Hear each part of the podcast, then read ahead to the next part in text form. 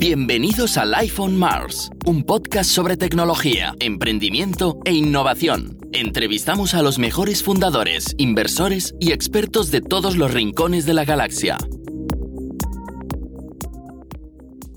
Bueno, bienvenidos a Life on Mars, el podcast de tecnología de, de Mars Base. Una semana más nos encontramos entre amigos, ya va siendo una tónica habitual en este programa. En este caso, hoy cuento con dos invitados de, lujo para hablar un tema que está muy de moda. En este caso tenemos a, Xavier Noria, que es un Ruby Hero. él se presenta como Ruby on Rails Consultant muy modestamente en LinkedIn, pero es mucho más que eso. No todo el mundo ha sido ha sido galardonado con un Ruby Hero Award. No todo el mundo contribuye a, Ruby on Rails como core team member. Em, es una persona muy activa en Twitter también. También tiene una, vertiente emprendedora que quizás no tocaremos hoy, como cofundador y, y CTO de ASP Gems, ¿no? una agencia de desarrollo eh, española que es bastante conocida pero principalmente ha estado colaborando con, grandes empresas, eh, sobre todo aquí en Barcelona, pues empresas como Stuart, como, como Wacky TV, Rakuten TV, como consultor externo, no sé si algunas formado como parte del equipo, por lo que he visto en, LinkedIn no. Y por otro lado, tenemos a nuestro CTO, Xavi Redó, que nos va a ayudar a, bueno, va a ayudar a, dirigir la conversación que tendremos hoy en torno a qué pueden aprender las empresas privativas del mundo, del mundo open source. Así que, bueno, buenos días y gracias a los dos por estar aquí. ¿Cómo estáis? Buenos días, muy bien. Hola, Alex, buenos días. Pues nada, yo quería empezar un poco preguntándole a, preguntándole a, Noria eh, ¿Cuándo empezó con el, con el tema de open source? Antes de entrar de pleno ya con lo que es la, conversación que la tenemos dividida en bastantes partes, ¿no? Eh, hemos estado hablando antes de que hablar de temas de, la mentoría, organización de los proyectos, comunicación, roles, etcétera, etcétera. Pero ¿cuándo empezaste tú con el open source, Xavi? Pues eh, yo empecé con el open source más o menos alrededor del año 2000. Em, en, aquel, en aquel entonces el open source no era, vamos a decir, tan por poner una palabra tan mainstream como ahora, tan popular como ahora, vamos a decir. Y el open source era algo que a mí simplemente me hacía clic. El open source es, eh, va de eh, colaborar, va de compartir conocimiento, eh, va de pasar conocimiento de gente muy experimentada a gente más junior, en abierto. Tiene una serie de valores que eh, a mí me encajan y que me hacen clic. De hecho, cuando yo en, aquello, en aquellos tiempos yo recuerdo compañeros de trabajo, para entonces trabajaba en una empresa de software, eh, que no en Isoco, muy bien, muy bien, muy bien. Pues sí, eh, recuerdo algunos compañeros de trabajo que como que no computaban esto, decía, o sea, tú terminas de trabajar aquí que estás programando y te vas a casa a programar gratis y, compartir cosas y tal. Y decía, pues sí, pues a mí me gusta esto. No, yo no le veía nada especial, ¿sabes? Por, eh, de hecho, tú si, si te vas un fin de semana a jugar al fútbol con los amigotes un rato, tú no, te, tú no te cuestionas si eso es gratis o no es gratis. A ti te gusta jugar a fútbol, lo haces simplemente, ¿sabes? O te gusta la fotografía, compartes fotografías porque te gusta, bueno, en mi caso me gusta programar, me, encanta programar, tengo la fortuna de ganarme la vida con algo que para mí es, una afición, vamos a decir, es algo que me, encanta. Así que el open source fue para mí algo que encajaba en muchos de mis valores y simplemente eh, empecé, digamos, a participar de, esto y desde entonces. ¿Qué crees que, así, que ha hecho posible el hecho de esta transición, ¿no? el, panorama que pintas tú de hace 20 años o, más incluso, en el que se veía el open source como, como un reducto de, gente muy dedicada a lo que hacía, pero que desde fuera todo el mundo lo entendía como, joder, qué frikis, ¿no? Acaban su jornada laboral y se ponen a programar, era más, quizás más la parte de gestión que tenía estas opiniones los, los developers, era más fácil entender que te dedicaras a un proyecto open source, ¿no?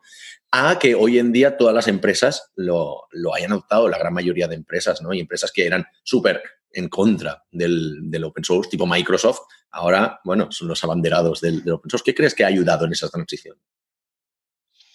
Em, bien, pues eh, por un lado, eh, hay un perfil de programador al que, al que el open source simplemente le gusta, que es, por ejemplo, mi caso, ¿no? Y como en mi caso hay muchísimos más. Esto, eh, digamos que va cogiendo forma y o sea, vamos a resumir aquí unas pocas frases una hipótesis de cómo podría haber resultado esto que preguntas, ¿no? Pero es algo orgánico y eh, hay quizás dos elementos importantes en cuanto a que, eh, que, pueden haber ayudado a que esto se haya vuelto, digamos, tan mainstream. Em, uno es que el código es abierto. El código es abierto quiere decir que tú puedes evaluar la calidad de un proyecto, puedes ver lo que hace. Si tienes un problema de algún tipo, puedes ir al código y ver por qué está sucediendo, ¿vale? Si tú tienes un, si tú tienes un software privativo ah, y no puedes acceder a su código fuente y te pasa algo, eso es un misterio. Como mucho tienes un teléfono para llamar a un servicio técnico si te atiende alguien. Ya está, esa es tu frontera, ¿sabes? En cambio, en un proyecto open source, tú, tú te bajas el código fuente, lo estudias y dices, ah, coño, está pasando esto, voy a reportar un bug sabiendo lo que está sucediendo. O, más todavía, más eficiente, puedo, eh, em, puedo contribuir el arreglo de este bug a lo mejor puedo incluso usar mi versión del software, porque las licencias permiten hacer eso por lo general, depende de la licencia, pero por lo general puedes.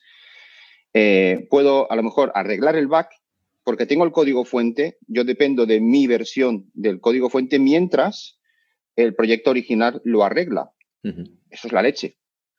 Em, y luego otro factor, eso es un factor, eh, eh, también pues hay aspectos como que eh, eh, hay gente que tiene el claim de que esto da lugar a un código de mejor calidad porque hay más gente mirándose el código fuente, porque, digamos, tiene el escrutinio, el escrutinio de ser público, ¿no? Entonces, estadísticamente, estadísticamente, vamos a decir que esto da lugar a un código de mejor calidad. Bueno, estos son una, una serie de aspectos que van asociados a que el código esté disponible que yo creo que ayudan mucho. Luego, sin dudar a dudas, otro factor que ayuda mucho es que es gratis a la práctica, ¿vale? En teoría, las dos cosas no, son, no, no, no, van juntas. En teoría, que el código esté disponible no quiere decir que sea gratis. Eso no, no, o sea, no tiene nada que ver, ¿vale? Sin embargo, la práctica sí que es cierto. Entonces, ¿qué sucede? Pues que hoy en día tú puedes montar una empresa eh, y pagar una cantidad ridícula en términos de licencias, sino prácticamente cero. Pagarás por servidores, pagarás por, eh, en fin, otras cosas. Pero eh, hoy no es necesario, por regla general, pagar eh, dinero en licencias porque la, la, cruda realidad es que eso es gratis. Entonces, eso a la gente, digamos que los valores éticos o lo que sea del open source le dan igual, o, ¿sabes? eso también es un atractivo sin duda. Es decir, si tú vas a hacer, por ejemplo, una aplicación web, hoy en día ni se te, ni se te pasaría por la cabeza ir a comprar. De hecho, tendría dificultades para recordar eh, un, framework web que sea de pago. No, de hecho, no sé si conozco ninguno. No se me ocurre ahora. Tú vas y escoges, eh, de acuerdo a tus criterios, tus preferencias, un framework web que es gratuito. Escoges una base de datos que es gratuita. ¿vale? Entonces te montas la, infraestructura, eh, por lo menos a nivel de software de la empresa, por nada. Eso, sin, sin, lugar a dudas, eso ha contribuido a que, a que se adopte el open source, sin lugar a dudas. Oye, hay una cosa que también ha, digamos, ha trascendido del mundo o del escenario previo del open source, una conversación que está, está muy en boga hoy en Twitter, ¿no? Está, está muy caliente, que es el tema de, de las convenciones, de las nomenclaturas ¿vale? Temas de pues, no poder utilizar eh, maestro, la, bueno, la nomenclatura maestro-esclavo, blacklist, whitelist, este tipo de cosas por las connotaciones raciales barra políticas que tienen, es algo que surge evidentemente pues, de movimiento político, pero también tiene una conversación que ya, se, ya hacía mucho tiempo que se hablaba en open source, pero nunca se había adoptado en empresa privada, ¿no? Y ahora, bueno, con el movimiento de GitHub, que creo que anunció ayer que que iba a hacer renombrar pues, las, nuevas, las nuevas master branches, pues que ya pasarían a llamarse de otro modo, este tipo de conversación también ha transicionado a, otro tipo de software, ¿no? Ya ha salido del open source. En este aspecto, ¿qué opinión tienes al, respecto? Y, ahí también invito a que Xavi eh, se una a comentar esto porque eso os afecta más quizás a vosotros en la parte que, que estáis en la parte técnica. Dale, Xavi.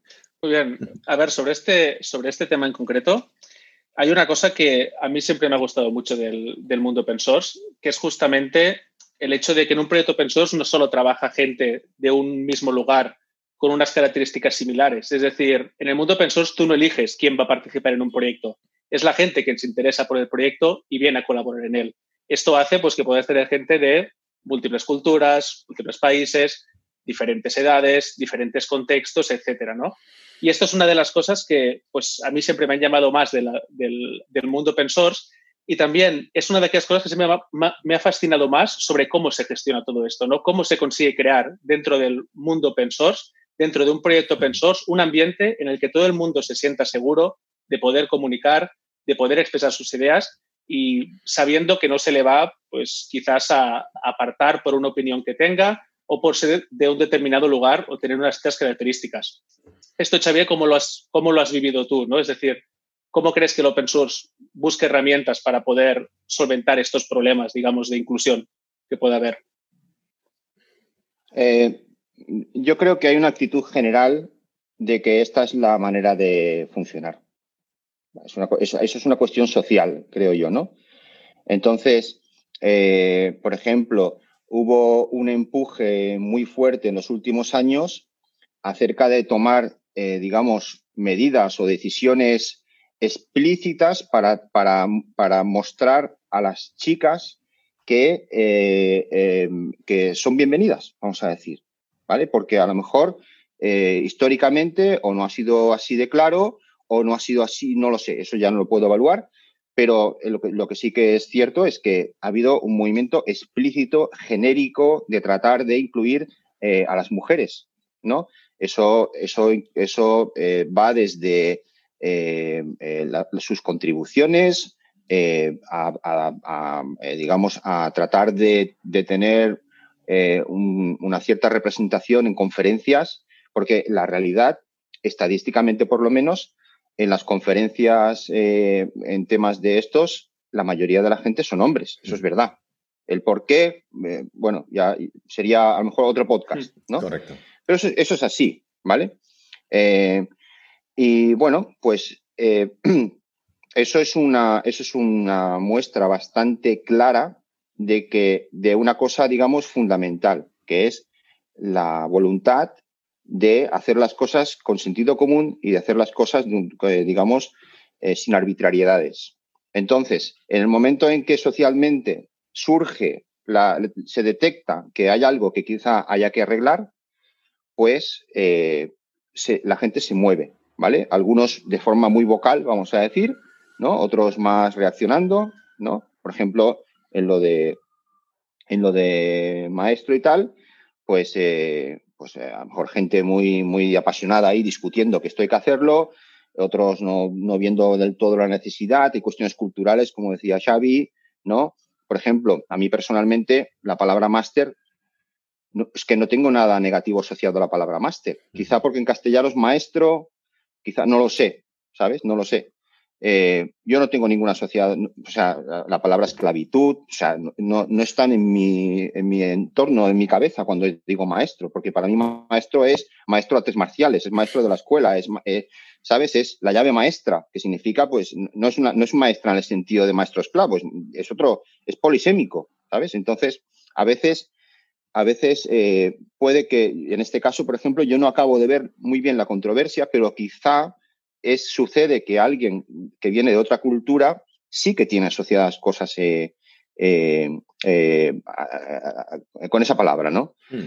Entonces, hay que, hay que un poco, pues eso, ser abierto a otras sensibilidades, ¿no? Escucharlo y, al final, al final esos son consensos, consensos sociales. Es decir, si más o menos hay un consenso general de que blacklist es algo que habría que renombrar, eh, se va a hacer, se va a hacer, ¿vale? Estadísticamente, a lo mejor alguien suelto no lo hace, ¿no? Pero en general, vamos a decir, va a suceder, ¿no? Y esto es una actitud de ser abierto, una actitud de, revisar tus propias eh, asunciones, que a lo mejor son locales, pero como decía Xavi, estás en un, mundo global, en, open source, porque absolutamente todo es global, ¿no? Entonces tienes que estar un poco receptivo a ese tipo de sensibilidad. Lo bueno en este, lo bueno en este aspecto es que así como tú puedes tener una empresa, por ejemplo, pequeña, más local, en la cual pues toda la gente es más o menos similar, entonces a veces cuesta mucho ¿no? ver si algo realmente puede ser ofensivo, puede ser excluyente. lo bueno de lo open source es que puedes tener opiniones de muchos lugares distintos y hacerte una idea más, más objetiva ¿no? de realmente estas cuestiones. Hay un punto que has comentado que me ha interesado bastante, que es el tema de las mujeres ¿no? en, el, en, el, en el mundo open source y en el desarrollo de software en general. La verdad es que en Massbase es un tema que lo discutimos mucho internamente porque al final en nuestra plantilla la mayor parte de gente son hombres, ¿no? Por la razón que sea, por, al final también es un poco la, la, oferta que hay en el mercado, ¿no? Para contratar desarrolladores y es algo que estamos intentando revertir. Entonces, mm, ¿cuál, tú has hablado de medidas, ¿no? Que se han hecho explícitas en el mundo del open source para intentar involucrar a más personas del género femenino. Em, ¿Qué consejos tú darías ¿no? para hacer esto, para crear un clima que sea, pues, que pueda invitar más a una mujer a, entrar en una empresa que al final, pues, la gran mayoría son hombres, ¿no? ¿Qué, ¿Qué, clase de acciones tú crees que puede hacer una empresa privada que se dedica al desarrollo de software o tiene su propia startup tecnológica para conseguir tener más talento femenino? Pues eh, hay, un, hay un tema, digamos, difícil de salvar, que es eh, cuál es el input que tienes en, tus, en tu oferta de trabajo. Por ejemplo, si tú lanzas una oferta de trabajo, vas a tener ciertos applicants. Bueno, pues al final en esos applicants eh, quién hay.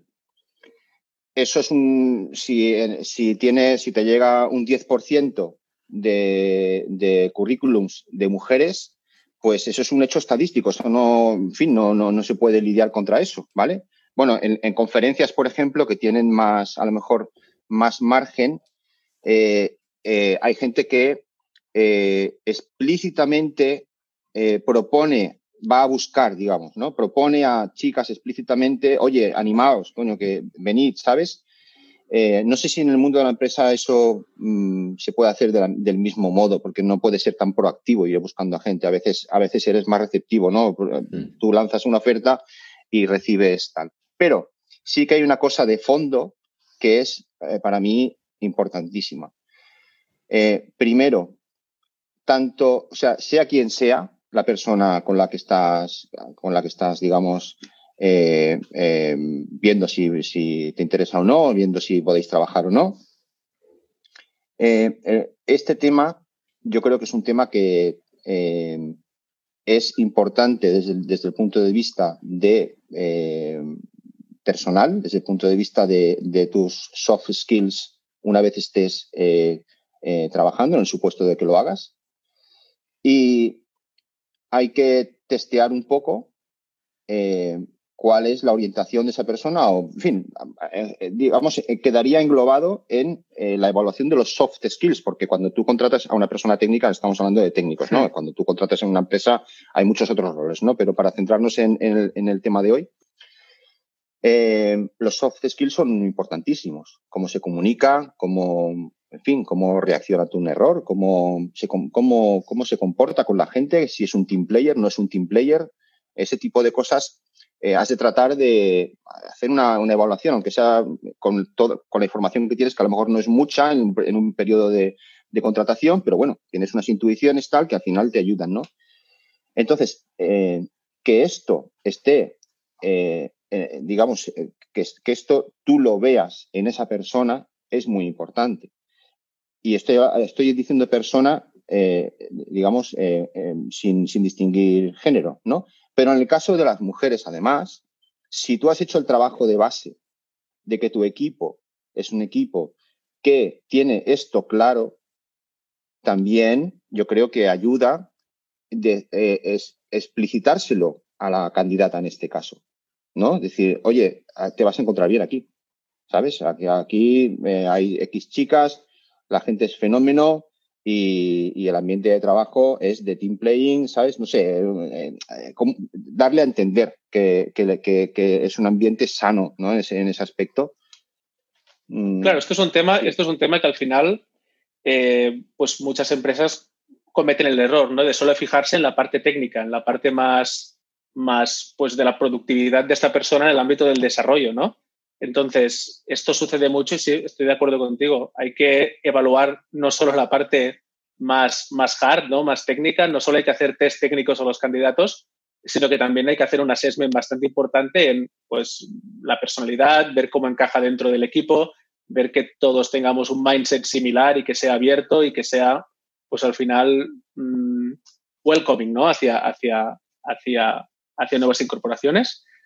Bueno, vamos a cambiar un poco, un poco de tema porque hay muchos temas que, que, realmente pues, me gustaría tocar contigo, ¿no? Ya que pues, al final has participado en bastantes proyectos open source. Em, tú antes has comentado que, bueno, que hay, por ejemplo, que no conoces ningún framework de desarrollo web que actualmente no sea open source. Estamos hablando de partes fundamentales para cualquier aplicación web, ¿no? Su framework de desarrollo. También has hablado de bases de datos, pero no solo se limita aquí. Por ejemplo, Bitcoin mismo es un proyecto que es open source y se hacen miles de transacciones mediante Bitcoin al día. Entonces, ese tipo de proyectos que son tan grandes, tan críticos y tan importantes, su organización también, también tiene que ser una cosa compleja y debe tener sus reglas específicas. Eh, ¿Cuál es tu opinión, digamos, de lo que podemos aprender empresas privadas o consultoras o empresas de desarrollo de software de cómo se gestionan proyectos y se organizan grandes proyectos en el mundo open source? Pues mm, paradójicamente, bueno, paradójicamente no porque esa es la, realidad, o sea que es una paradoja aparente, pero eh, la realidad es que no puedo hablar de todos los proyectos open source y hay distintos tamaños de proyectos open source. La inmensa mayoría, por lo menos en mi experiencia de, proyectos open source, eh, no son Linux, ¿vale? O sea, Linux es un outlier o, ¿sabes? Hay, hay, hay proyectos muy grandes que, son gestionados de, yo qué sé, de, la manera que ellos vean, ¿no? Pero, por ejemplo, vamos a hablar de Ruby on Rails, que es un proyecto que yo conozco bien. Eh, eh, vosotros sabéis, bueno, Ruby on Rails es un framework de desarrollo web que se usa, yo qué sé, yo qué sé, montones de empresas, yo qué sé, docenas de miles, no sé qué número darle, pero... Nosotros mismos, nosotros mismos lo utilizamos día a día. De acuerdo. ¿De acuerdo? Eh, eh, en muchísimas empresas, muchísimas empresas. Eh, ¿Es un proyecto que se gestione de una forma tradicional? Para nada. De hecho, yo no conozco ningún proyecto open que se, que se, que se, gestione de una forma tradicional. Por tradicional entiendo la tradición en empresas privativas y, y, de hecho, en ciertas empresas privativas. Vamos al grano hay poca, hay poca estructura. Hay poca estructura. Son proyectos, son proyectos muy ágiles en el sentido, no, de agile, sino en el sentido común de la palabra. Son proyectos muy ágiles, tienen muy poco overhead, tienen muy pocas ceremonias. Eh, eh, la estructura, vamos a decir, es muy plana. Eh, hay básicamente en un proyecto open source hay gente que, que lleva el proyecto y tiene, digamos, eh, la, autorización para eh, modificar el código fuente y para, digamos, tomar decisiones acerca de, la evolución del proyecto, ¿vale? Y luego está el resto de gente, ya está. O sea, normalmente es tan sencillo como es, ¿vale? En el caso, en el caso de Rails eh, está el core team, que se llama, que somos, creo que somos 12 ahora mismo, y el core team son, digamos, los que, los que manejan el proyecto. Eh, luego hay otro equipo que es el equipo de committers. Esto es, esto es una cosa especial de Rails, ¿vale? Eh, el equipo de committers es, es, un equipo de gente que eh, pueden, para cierto tipo de tickets, digamos, escribir el código fuente, pero un poco no cosas importantes, vamos a decir, en fin, sentido común, es decir, cosas claras, tal, digamos, te has ganado la confianza como para poder escribir el código fuente. Cosas que necesiten debate o que sean de mayor envergadura, eh, hay, pues hay que hablar con, con, con, Core, ¿no? Y, llegar, llegar, a consensos o discutir cosas o lo que sea, ¿no? Ya está. No hay ceremonias, no hay meetings, no hay planificaciones, no hay cuánto te va a costar escribir esto, no hay muchísimas cosas, son, son proyectos llevados de una forma bastante, bastante, yo diría, eficiente, porque son llevados, a ver, mm, yo ¿Son diría 100% asíncronos, Xavier? ¿Es 100% asíncrono? 100% asíncronos, es decir, bueno. Eh, en Ruby on Rails jamás, jamás he visto yo un meeting. Que, de decir, chicos, quedamos por Zoom tal día, y no es una cuestión de zonas horarias o, tal, es una cuestión de que son, eh, son dinámicas que, no las consideramos necesarias y que no, eh, se, no se implementan. Pero es una cosa natural, no está decidido, es que, no, es que a nadie se le ocurre convocar un meeting para nada en Ruby on Rails, ¿sabes? Y Ruby on Rails es un, es un proyecto en el, en el, que, en el que corren, en el que, digamos, están fundamentadas montones de empresas. Y, y, y, la realidad es que se gestiona así. ¿Por qué? Porque los programadores en general tienen un olfato para la eficiencia, tienen un, olfato para optimizar las cosas. Entonces, eh, aquellas cosas que tú ves que no aportan de verdad o aquellas cosas que mm, eh, ves que, digamos, no, mm, eh, no, no, tienen una justificación real, no, no las haces, simplemente, no las haces. Entonces, la comunicación es asíncrona. Quiere decir que las cosas que se tienen que hablar en el equipo se hablan por chat y el chat es asíncrono. Es decir, tú cuando ah, le escribes a alguien en el chat, ni siquiera asumes que te va a responder en ese momento. Esto, digamos, cuando se habla de remoto y cuando se habla de asíncrono, esto es muy importante, ¿vale? Tú a veces, a veces ves a alguien que le escribe en un WhatsApp y tiene la urgencia de responder en ese momento porque, se, porque ¿sabes? Porque es como, no, no, no, no, eh, tú envías un, mensaje, un correo, lo que sea, tal, y digamos, forma parte de la etiqueta que cuando la otra persona pueda, ya contestará. Entonces, eh, la comunicación sobre todo va eh, por chat, sencillamente. En cuanto a eh, el equipo en sí, ¿vale? Tenemos, una, tenemos un chat privado, vamos a decir, ¿no? Y cuando hay que discutir cosas, se hace por allí. Si tú, si tú propones algo, se comenta algo y al día siguiente alguien que no tuvo, tuvo ocasión de contribuir o de decir algo el día anterior, eh, eh, digamos, participa, de, eso se trata. Eso por un lado. Y luego, por otro lado, eh, que es el, grueso de la comunicación, es con la gente que contribuye. Esa es asíncrona también. Y se hace textualmente a través del sistema de ticketing, básicamente. ¿Vale? Entonces, en un proyecto open source, tú puedes, eh, digamos, eh, contribuir parches, puedes contribuir modificaciones al código, también puedes reportar errores, ¿vale?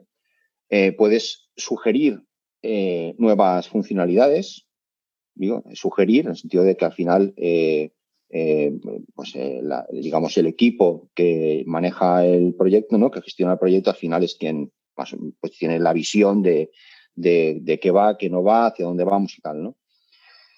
Eh, entonces, eh, si alguien sugiere algo, si alguien reporta un error, si alguien contribuye a un parche, eso se, eso se cuelga en un website que se llama GitHub y eh, eventualmente alguien se lo mira, alguien responde, a lo mejor hay un poco de, conversación, pero esa conversación siempre es asíncrona. Da igual, aunque esté en la misma zona horaria, la zona horaria da igual.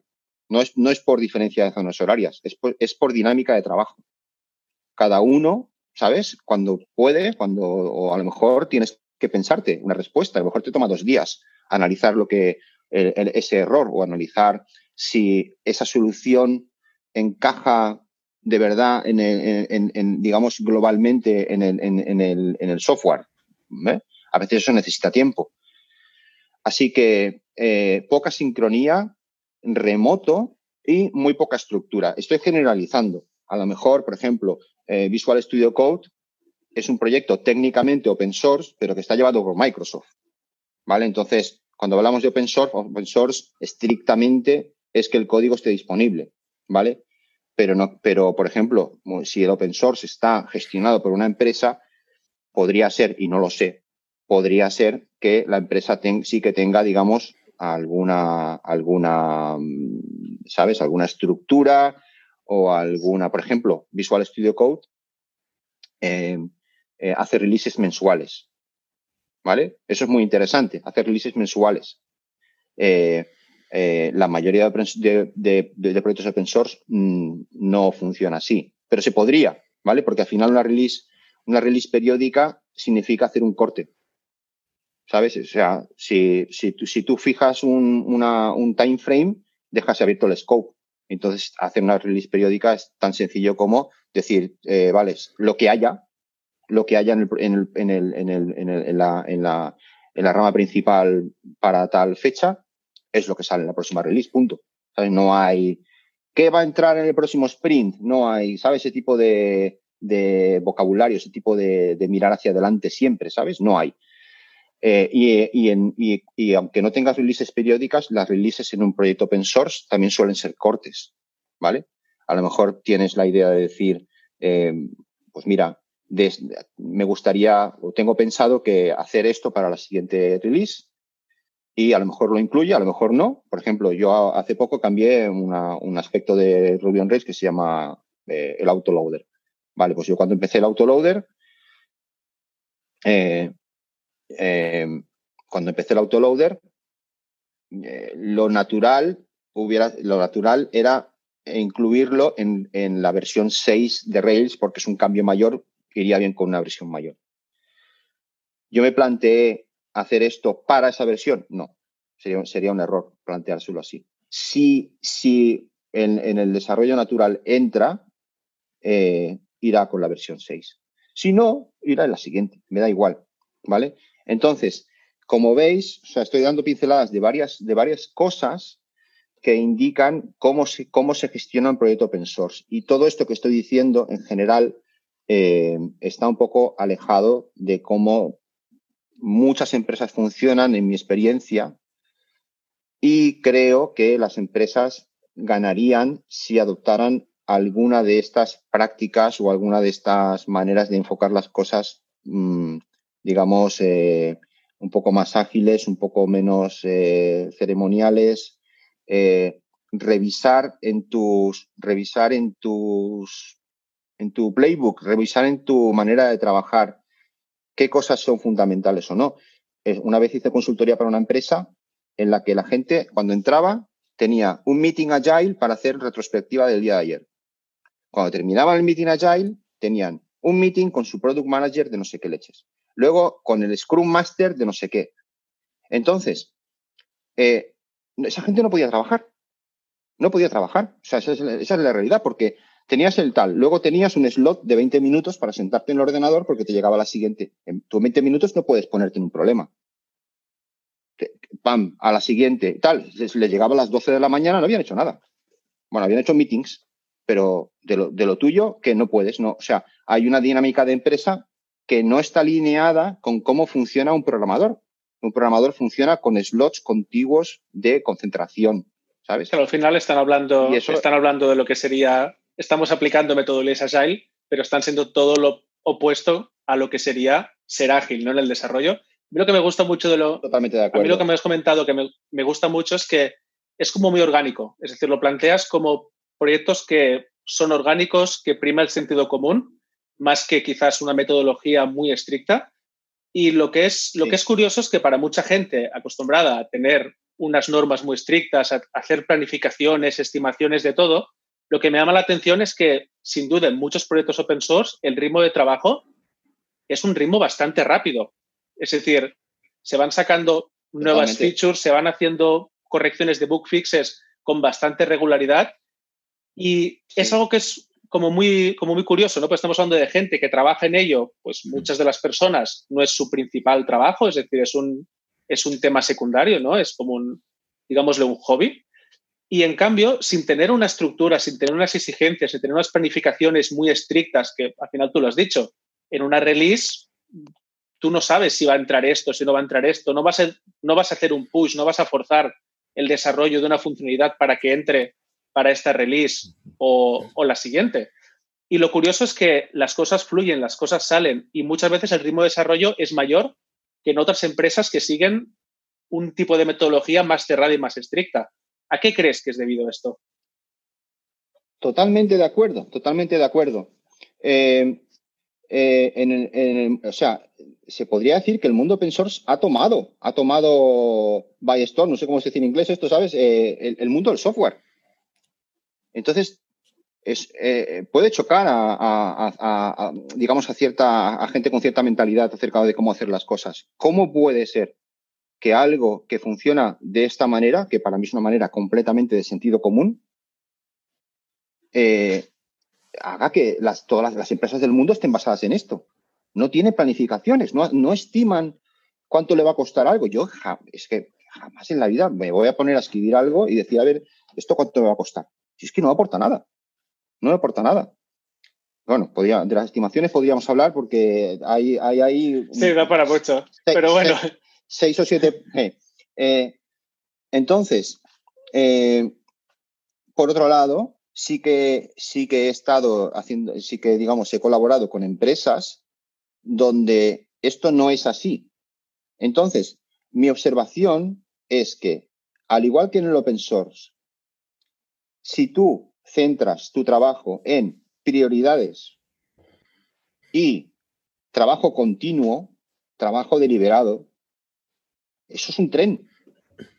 Lo que pasa es que hay una mentalidad, hay, un, post de, de, Paul Graham donde hace a lo mejor una caricatura de esto, pero yo creo que tiene un ápice de verdad. Es decir, es ese post donde viene a decir que eh, las personas técnicas eh, tienen esos slots que te decía, ¿no? De, trabajo continuo, mientras que las personas que gestionan lo que tienen es un calendario delante que tienen que llenar de meetings porque es a lo que se dedican, ¿vale? Es una caricatura, pero, pero yo creo que tienen un algo de verdad, ¿no? Entonces, ¿qué pasa? Son dinámicas que no, no es agua y aceite, eso no tal. Pero ¿qué pasa? Que a mí mi experiencia me dice que el, si tú tienes, lo que la empresa tiene que tener claro, lo que, el equipo tiene que tener claro es cuáles son las prioridades, en qué, vamos a trabajar ahora, qué es lo más prioritario, esto, esto y esto. Trabajas ahí, trabajo constante. Entonces, esto es, así es como funciona el open source. Yo decido en qué voy a trabajar. Lo priorizo. A lo mejor tengo un backlog de 15 cosas. Ese es mi backlog. Bien, pues yo escojo el siguiente punto del backlog. ¿Cuál? De los 15, ¿cuál? Esta pues esta, centrado en esta. Y la sacas. Y la sacas bien, le das el tiempo que necesite. Siguiente. ¿Sabes? Entonces, yo he estado en empresas que funcionan así y funcionan de puta madre. Entonces, eh, es una empresa, es un tipo de, trabajo, eh, por lo menos para mi, a mi modo de ver, menos artificioso. Ves menos cosas artificiales, ves menos cosas porque, eh, en mi opinión, parte de, por qué en algunas empresas se trabaja de esta manera eh, es una parte de inercia, es una parte de qué es lo que has visto, es una parte de qué es cómo funciona, o a lo mejor cómo te explican en una escuela de negocios, no lo sé. ¿Vale? Es, es una cuestión de inercia, estás acostumbrado. O sea, cuando hay gente que tiene un resorte, por ejemplo, tú comentas, eh, voy a hacer tal cosa y tiene un resorte, ¿para cuándo?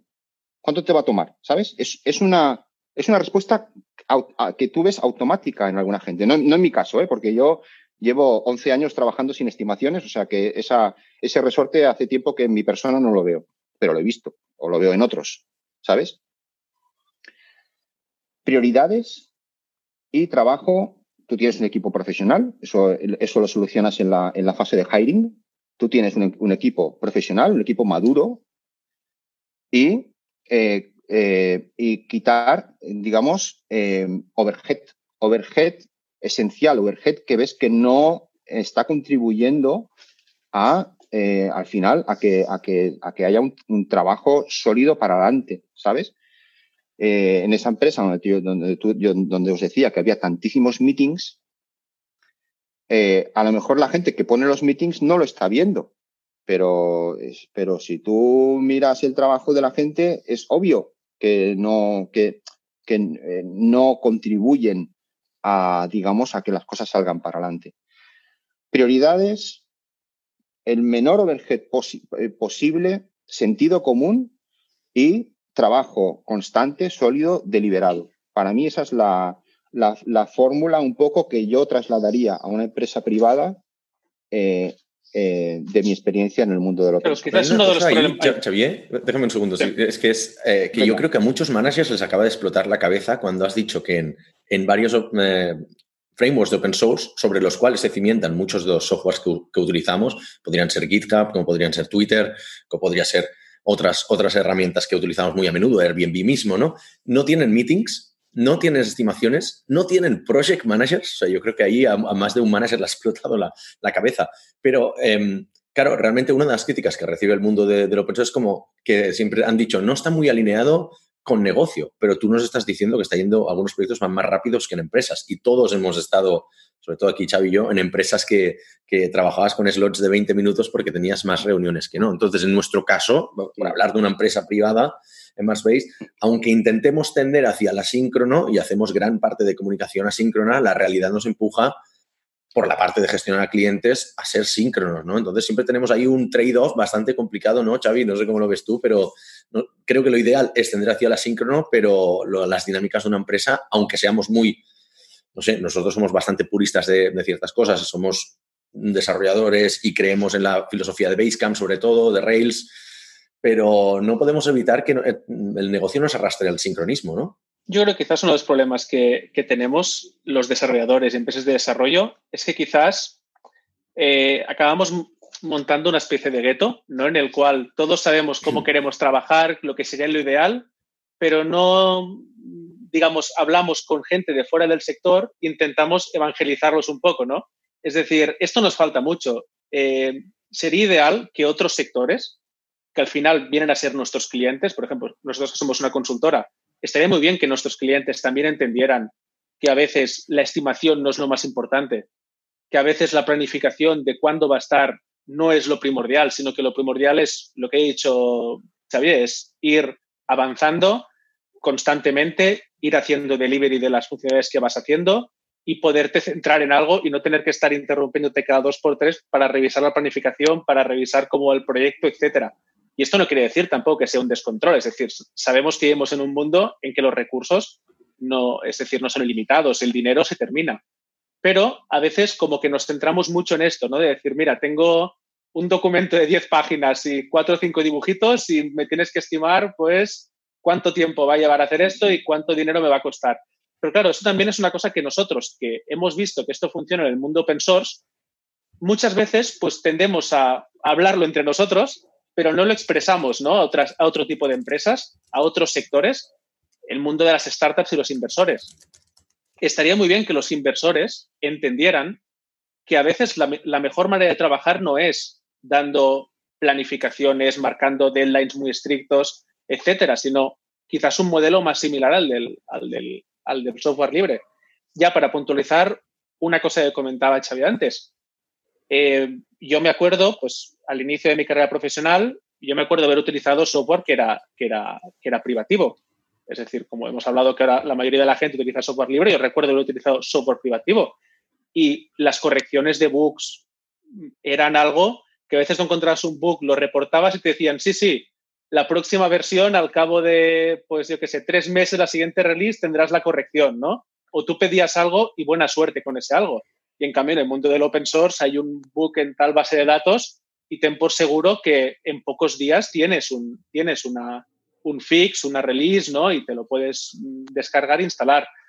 Entonces, eh, es curioso, ¿no? Yo creo que nos falta un poco más hacer este proceso de, pues, de mentorización, de explicar más a la gente las bondades, ¿no? De este modelo mm, tan diametralmente opuesto al que se utiliza hoy en día y no solo aplicarlo a empresas de software, sino aplicar esta mentalidad también a empresas que no son de desarrollo de software, que son las que al final nos van a condicionar a nosotros, ¿no? Porque el software lo desarrollas para algo, para alguien.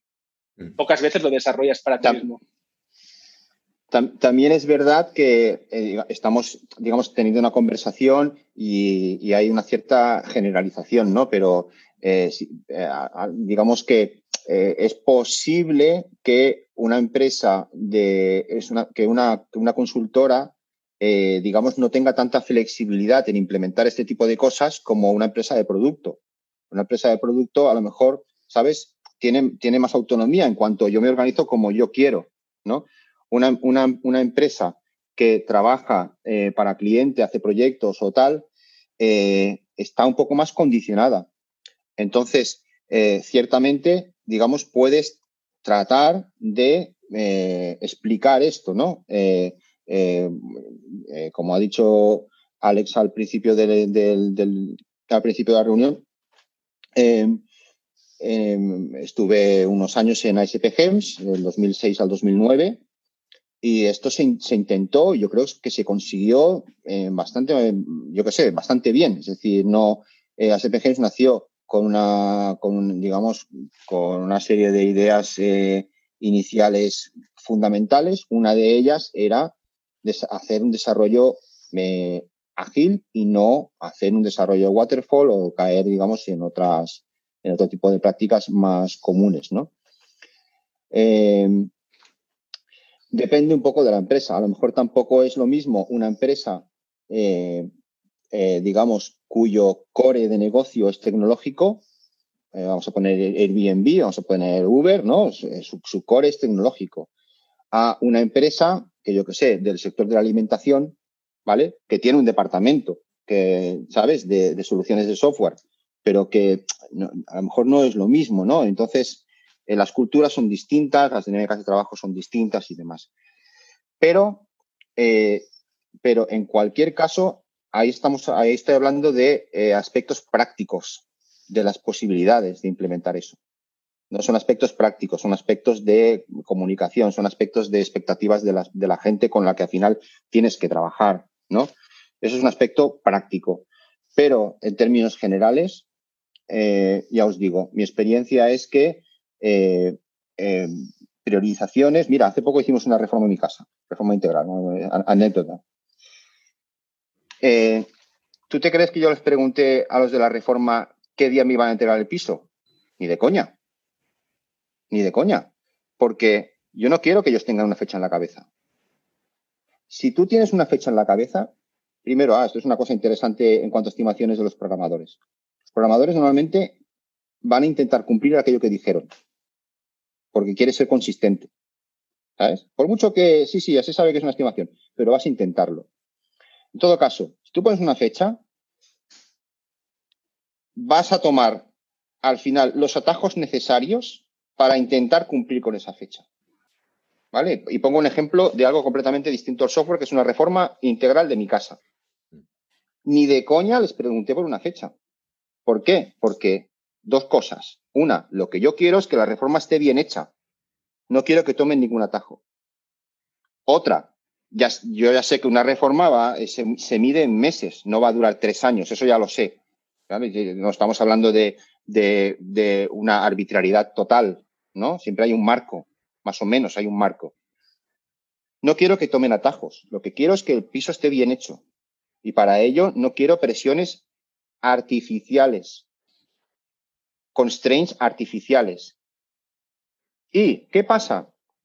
Cuando, cuando hayan pasado siete años de la entrega del piso, ¿tú te crees que yo me voy a acordar de si fueron 35 o 40 semanas? Para que sean. No, no, da, igual. Va, a pasar el tiempo y te va a dar igual. Si fue una semana más, una semana menos, da igual. ¿Y qué es lo que al final importa? Que haya trabajo sostenido, o sea, a mí lo que me importa en la reforma no es la fecha. A mí lo que me importa en la reforma es que yo vengo aquí cada día y veo que están currando y veo que lo están haciendo bien. Y entonces, si, si la gente está currando y lo está haciendo bien, eso acabará cuando tenga que acabar. No cuando tú, a priori, eh, sacando una bola de cristal, juegas al horóscopo y dices eh, el 25 de, de noviembre. ¿Sabes? Trabajo sostenido. Si tú ves que la gente está trabajando continuamente, sólidamente, todo el mundo eh, focalizado en, esa, en lo que sea. Y eso es lo más prioritario. Eventualmente eso se acaba y pasas a la siguiente cosa. Yo no conozco ninguna empresa de reformas o ninguna reforma que te hayan dicho estará para dentro de dos meses y justo para dentro de dos meses esté terminado. Siempre, siempre retrasos. Exactamente. Esa es la otra cosa curiosísima, que es que las eh, estimaciones jamás funcionan te, lo juro, para mí es como, o sea, siguen lo mismo que tienes el horóscopo en los periódicos. Supongo, hace tiempo que no abro un periódico, pero creo que sigue existiendo. Sí. Eh, o sea, todo el mundo sabe que lo funciona, sin embargo, todo el mundo lo practica. O sigue estando ahí, sigue estando presente, ¿sabes? Bueno, necesitamos esta, esta falsa seguridad, a veces la necesitamos para poder vivir sin incertidumbre, pero bueno, al final lo que falta es confianza, ¿no? Claro, Mira, pero al final no, al final no, no, no se cumple mm. la estimación. No se, no se, cumple en el software, no se cumple en la, en reforma, no se cumple en casi nada. Entonces, es un juego ahí de yo te digo, pero luego eso se mueve. Es que, es que Xavier, hay una cosa con el software que igual tiene que ver lo mismo con las reformas, que tú puedes hacer una estimación, pero como en una reforma dices, hostia, vas a tirar una pared y no te das cuenta que esa pared tenía no sé qué historia, tiene una viga por dentro y eso no lo puedes ver desde fuera. Entonces haces una estimación a priori sobre un escenario del cual no controlas el 100% de las cosas. Pues lo mismo pasa con el software.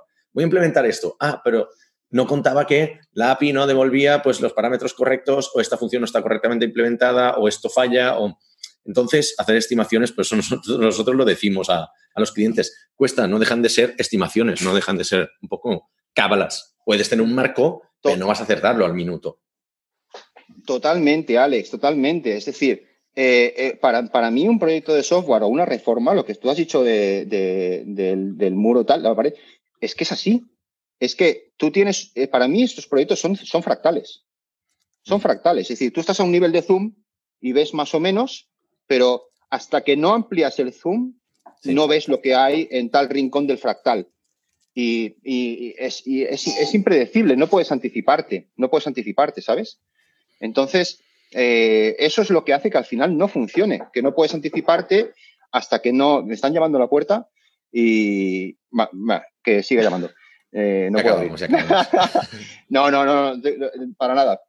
Eh, entonces, el nivel de zoom no lo tienes, es un, es, un, es, un, es un, fractal, un proyecto de software. Hasta que no te metes en algo, no puedes. Como, como tengas que integrarte con alguien, como tengas que usar un sandbox con una documentación mal hecha, lo que sea, el tiempo de calendario se dispara.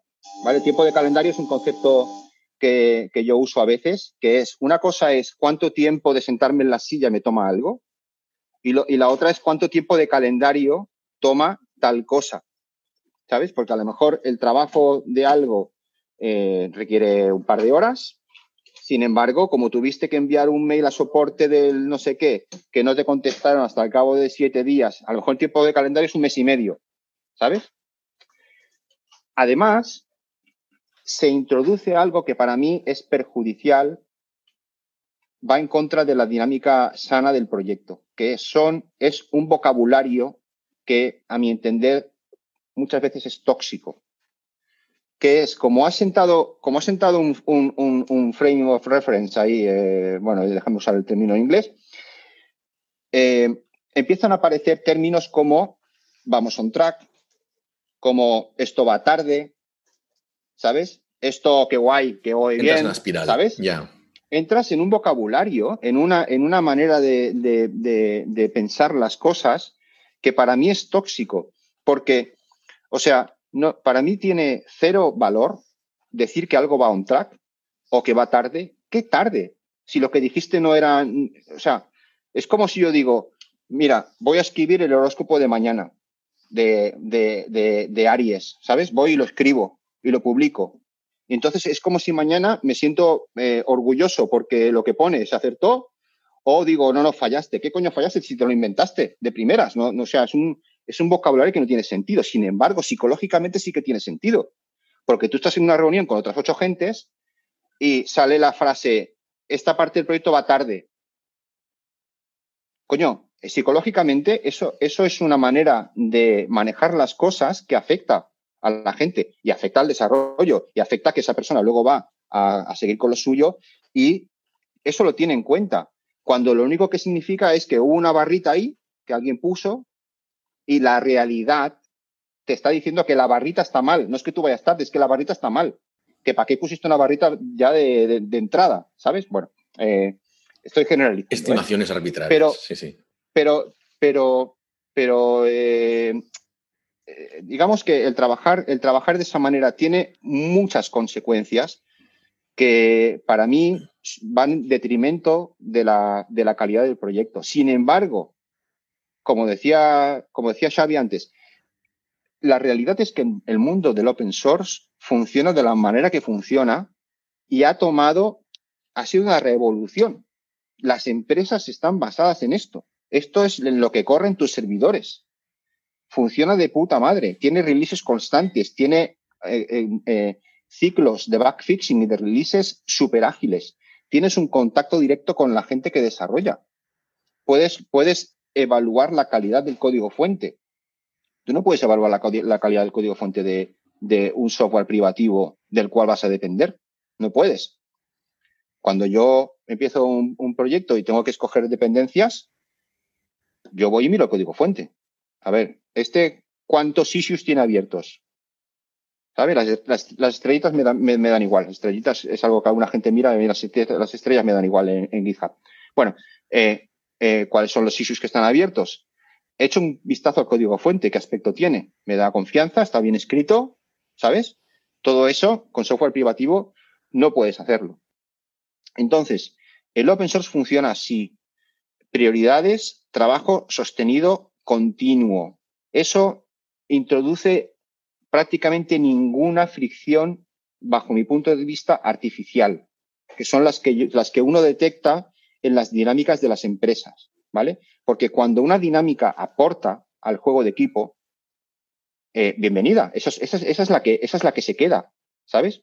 Pero cuando una dinámica, a juicio, por lo menos, estoy hablando de siempre de, como una opinión personal, ¿vale? Obviamente, a lo mejor el CEO de la compañía tiene opinión distinta porque tiene un ángulo completamente distinto y por eso ha implementado lo que ha implementado, ¿vale?